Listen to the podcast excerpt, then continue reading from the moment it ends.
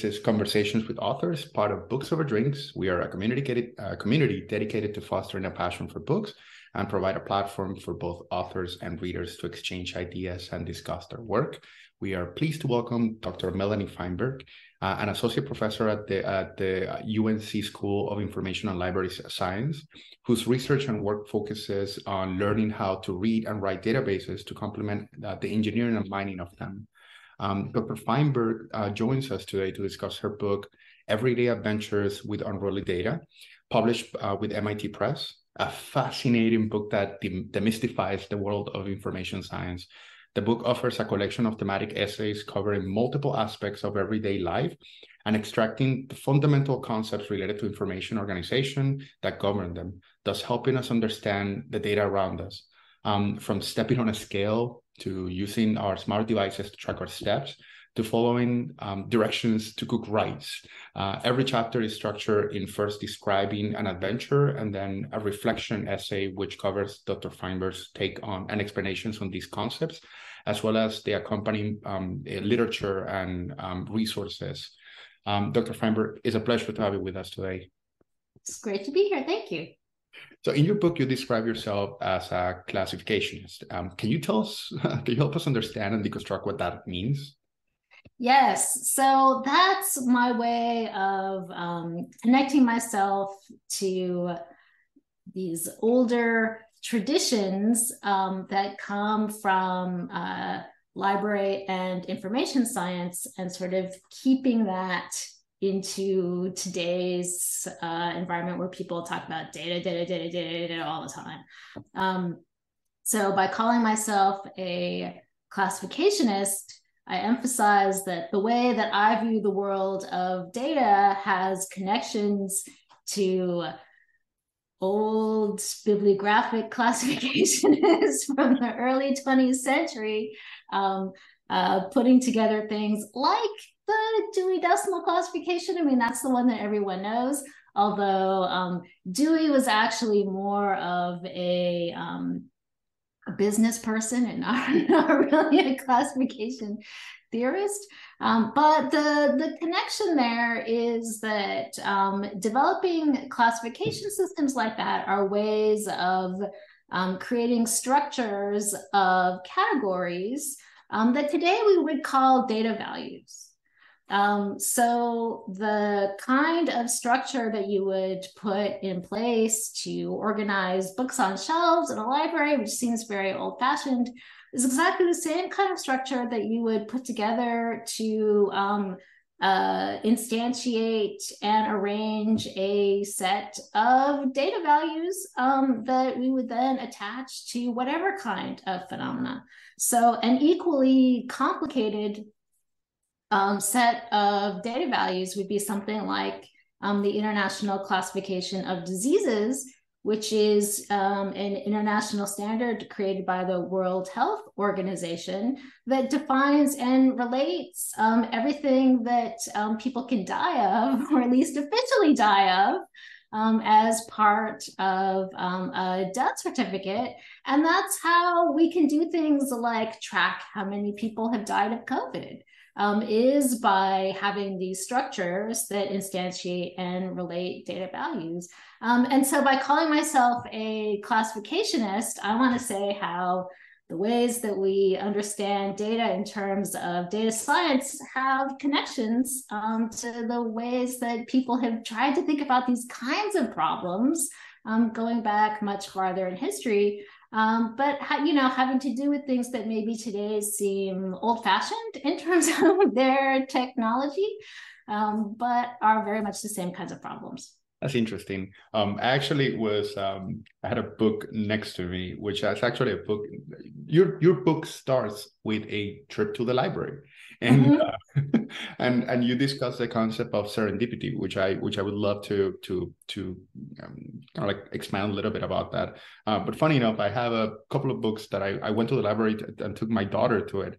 And it is so complex that usually um, what it entails to me going to the library is just going to the computer finding out the code and just reaching out to someone and saying please i need help so um, so I thought it was quite interesting the how you how you how you create that or or draw those lines between something as now it seems archaic, like the uh, the way that books are structured in a library, to something more um, um, that you would think more that we experience more uh, nowadays, which is something like how Netflix structure their movies or, yes. or their content, yes. or Amazon does the same. So, um, so I wanted to kind of like expand a little bit about the concept of serendipity uh, as the process of encountering or stumbling upon information. But I really wanted to ask you: Is there such a thing as the right way to organize information?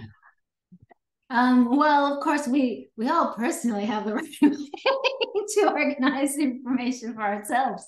Um, no, I mean, and that's um, uh, you know the the challenge is that um, in in some ways, um, all ways of organizing information are going to be arbitrary in some respects. Um, on the other hand, because um, we're all people trying to live together in the world and work together to understand things and you know like make meaning together um, from from that perspective, there are better and worse ways to organize information to do particular things to um, ensure that uh, maybe uh, we are understanding things in a way that leads to outcomes that we want to prefer over others or um, to make certain decisions easier to make.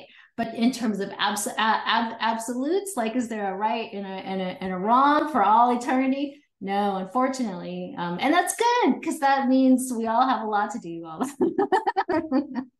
that's interesting. And then in the in the I think that you call that the rationale really depends on the, so does it, does it mean that the rationale that the the way that we classify uh, information does it depend on the goal is it goal driven for example you mentioned that um, companies like Amazon would have a commercial intent behind the way that they classify, which is just having us presenting them with information that we're going to likely be uh, to consume. So, is it goal driven? Um, uh, the way that we organize um, information. Yeah, I mean, um, uh, that's so.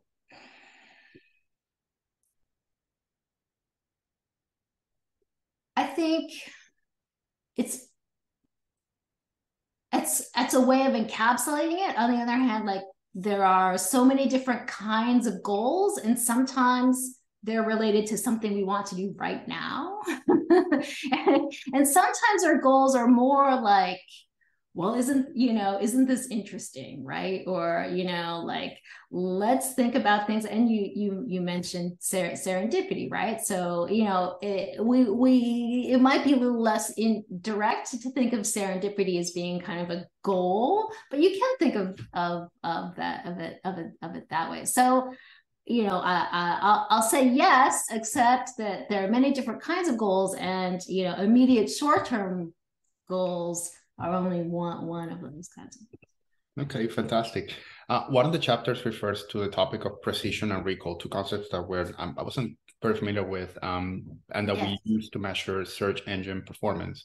Yes. The theme of the essay specifically, I believe, was focused around the ambiguity of the concept of relevance, uh, which is again the basis of how we measure these two, um, yes. uh, and ultimately define how useful the information retrieved from these search engines are. I was I was reading that a study from 2020 found that every day we create roughly 2.5 quintillion bytes of data, somewhat like equivalent to 10 million Blu-ray discs um, by someone's account.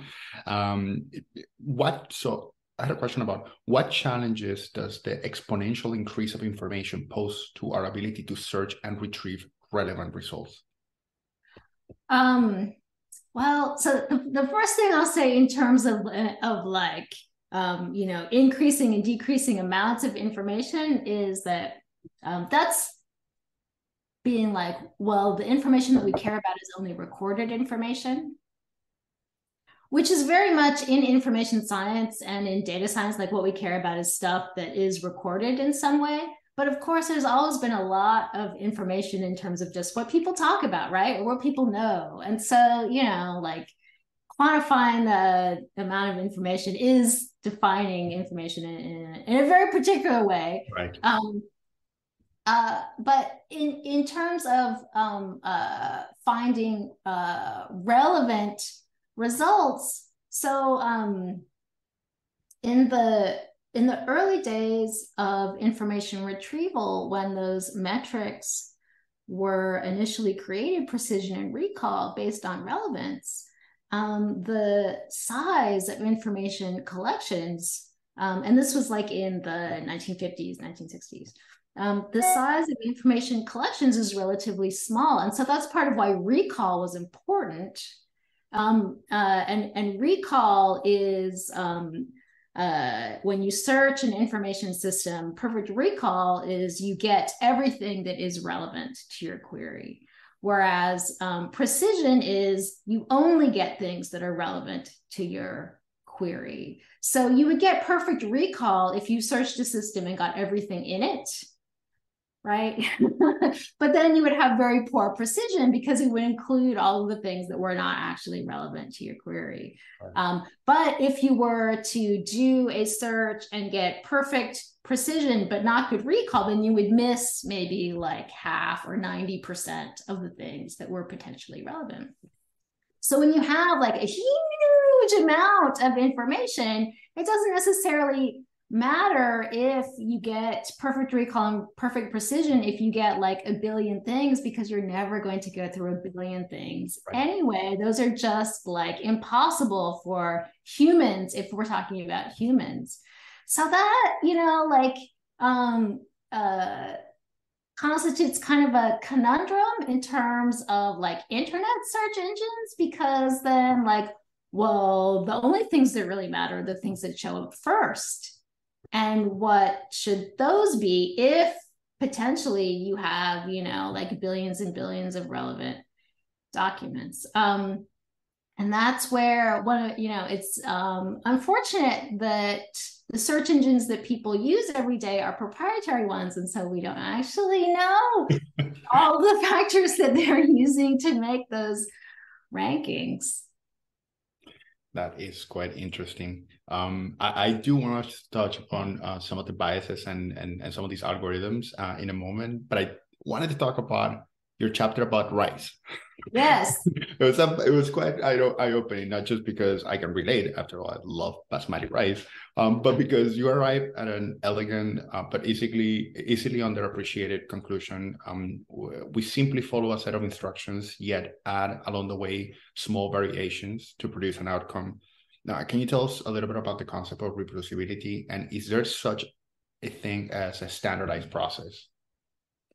Um, so um, the concept of reproducibility in science um, is um, basically when a scientist is doing an experiment, um, it's reproducible if you can do that same experiment again and come up with the same results.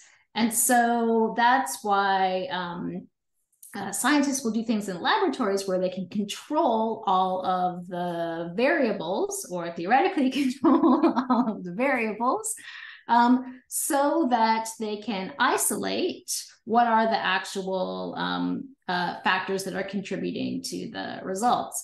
Um, in the um, chapter in your book that you're talking about, um, I was struggling during um, my sabbatical in Copenhagen to um, make rice in the apartment um, in Copenhagen with like its terrible stove, and and I and I kept thinking I'm doing exactly the same thing as I was doing in the United States, but like what is different? Um, and um, eventually, like I kind of solved it by getting a pressure cooker so that it like automates the process every time. But my difficulties were there's so many things that we think that we're doing the same thing every time, but actually, you know, like there are various things that are different, right? Like um, uh, the water is different, and all these things that we're not necessarily um, taking account of. Um, and so, um, while it may be possible to have um, some artificially um, constrained reproducible process in the real world,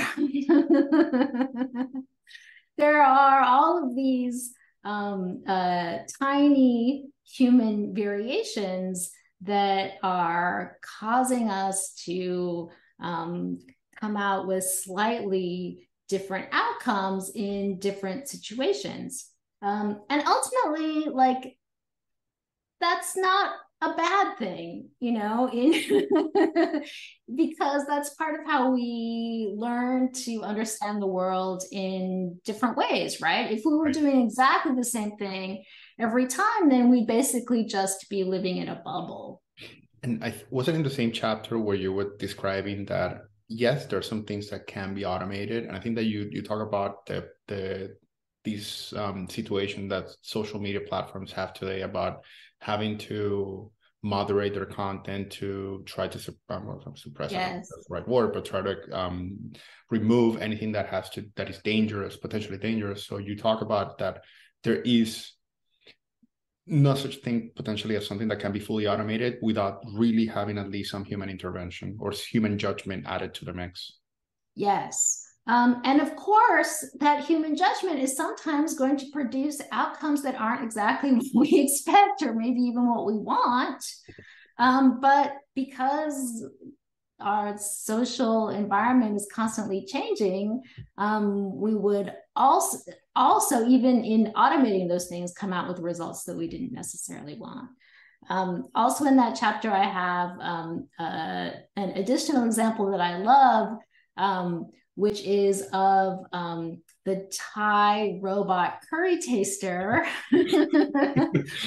where the Thai government um, sponsored this initiative um, in the early 2000s to um, develop a authenticity standard um, to judge Thai food um, so that um, there could be a way for Thais traveling outside of Thailand to, to know if the food was authentic or not. Um, and then they actually developed this robot to establish the authenticity of green curry um, according to like um, various quantitative measures that they had established. And there was an article about this in the, the New York Times where the um, uh, journalist for the Times um, tested the robot by giving it the green curry from the Foreign Correspondents Club in Bangkok. And you need to get a score of 80 or above to be authentic. And the um, uh, green curry from the Foreign Correspondents Club got like a 78. And so thumbs down, not, not authentic. And I love that example because, um, you know, on the one hand, like the Thai robot curry taster, like it does do something, right? Like it does establish the standard and it does provide some information right? Like in terms of you get some understanding of what something that passes the test is going to be like and what something that doesn't pass the test is going to be like. On the other hand part of what makes things like thai curry like good are when there are some like small deviations right? About like how um, the authentic taste is is is varied over time. And of course like in a hundred years what people think of as authentic thai green curry is is going to change too. Fascinating. Um, you mentioned earlier the topic about biases. Um, there's one i think it's just one paragraph i don't um, in your book um, where you refer to um, journalistic and academic research that has identified how these algorithms sometimes cause harm to vulnerable communities or perhaps can uh, do harm by amplifying stereotypes. I do recall us having conversations with um, um, authors in the past, like Cathy O'Neil, who wrote um, Weapons of Math Destruction. She mentions how some of these algorithms um, are used, for example, for policing can amplify biases, uh, or some are used for to automate uh, parole hearings. And I, I, wanted to I wanted to expand a little bit on the topic, see if you had any other examples or um, what your thoughts were about the use of these algorithms. And you mentioned something that I thought it was interesting that is the fact that some of these are proprietary, so we don't really we cannot really tell what the law what biases exist either on the training data set that, that it was used to build a model or in the model itself. So I wanted to get your your take on that.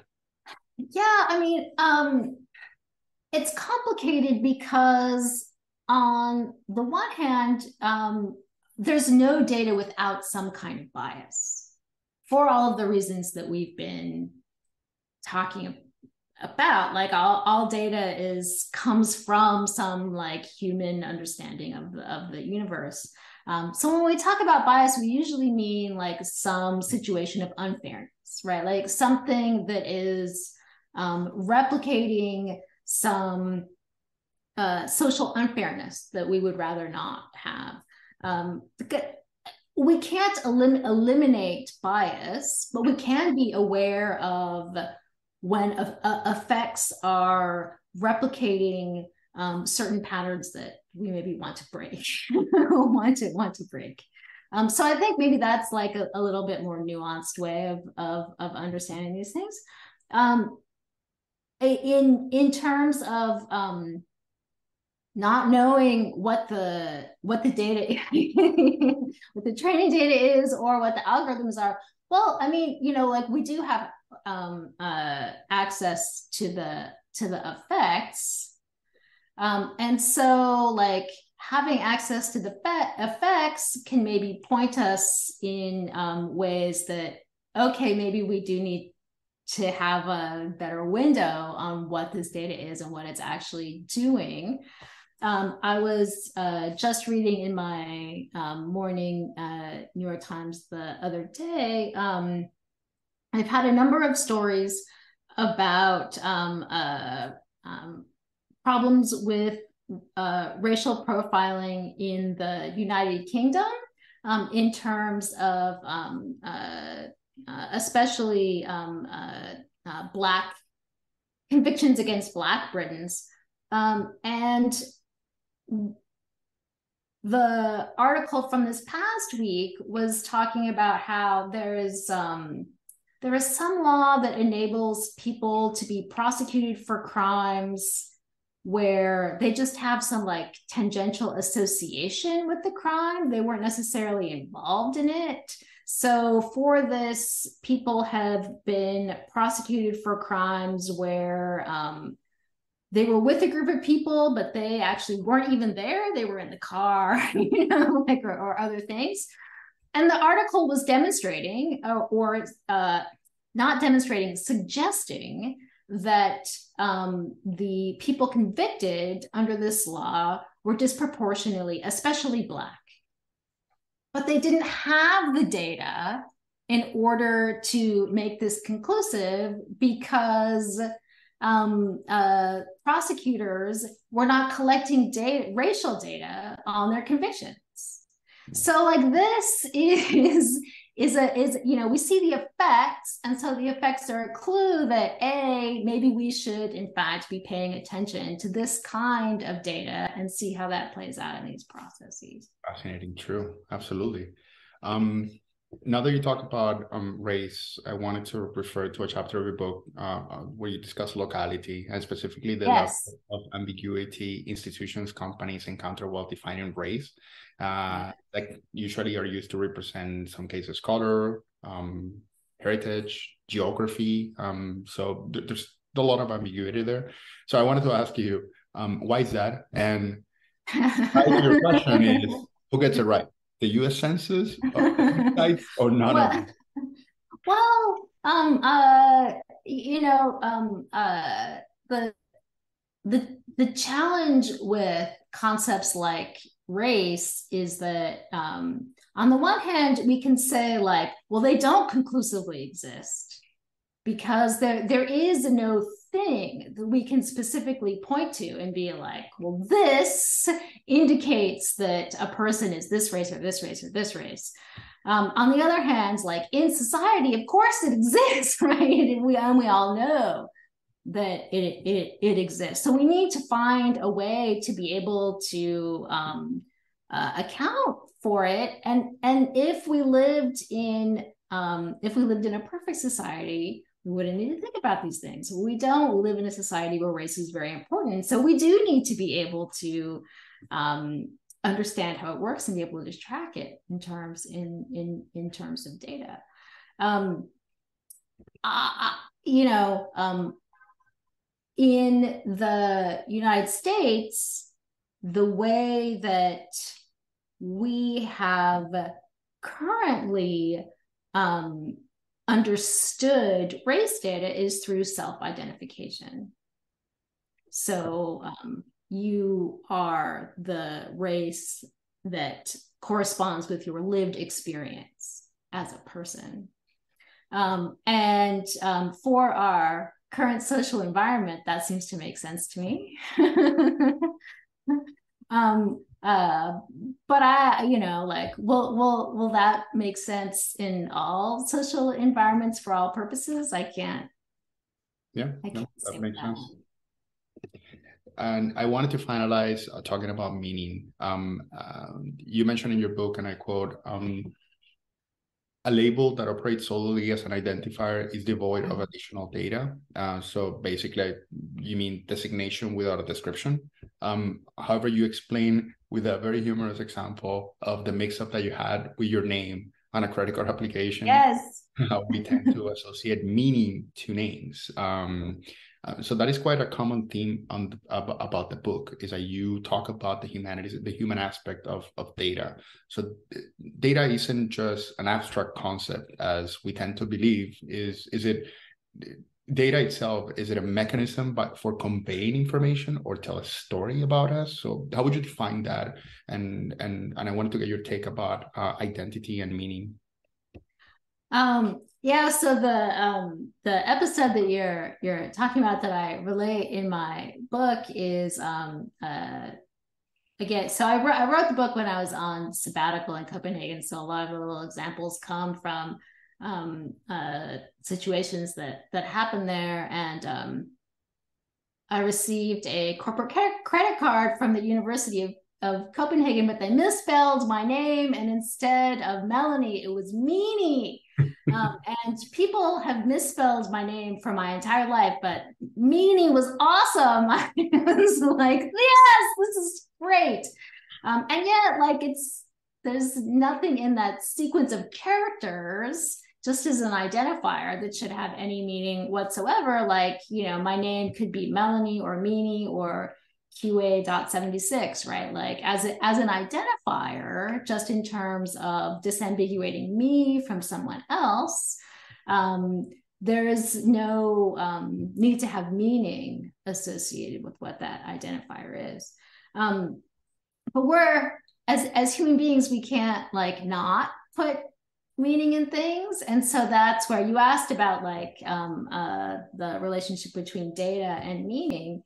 Um, there are uh, some uh, people in um, uh, information science who want to um, who, who, who have talked about there being sort of a um, a hierarchy between data, which is just um, uh, differentiations in the environment, and then information, which is meaningful, structured data, um, and then knowledge, which is like synthesized into someone's head, and then wisdom that, you know, is, but I find that these kinds of distinctions break down, just don't break down.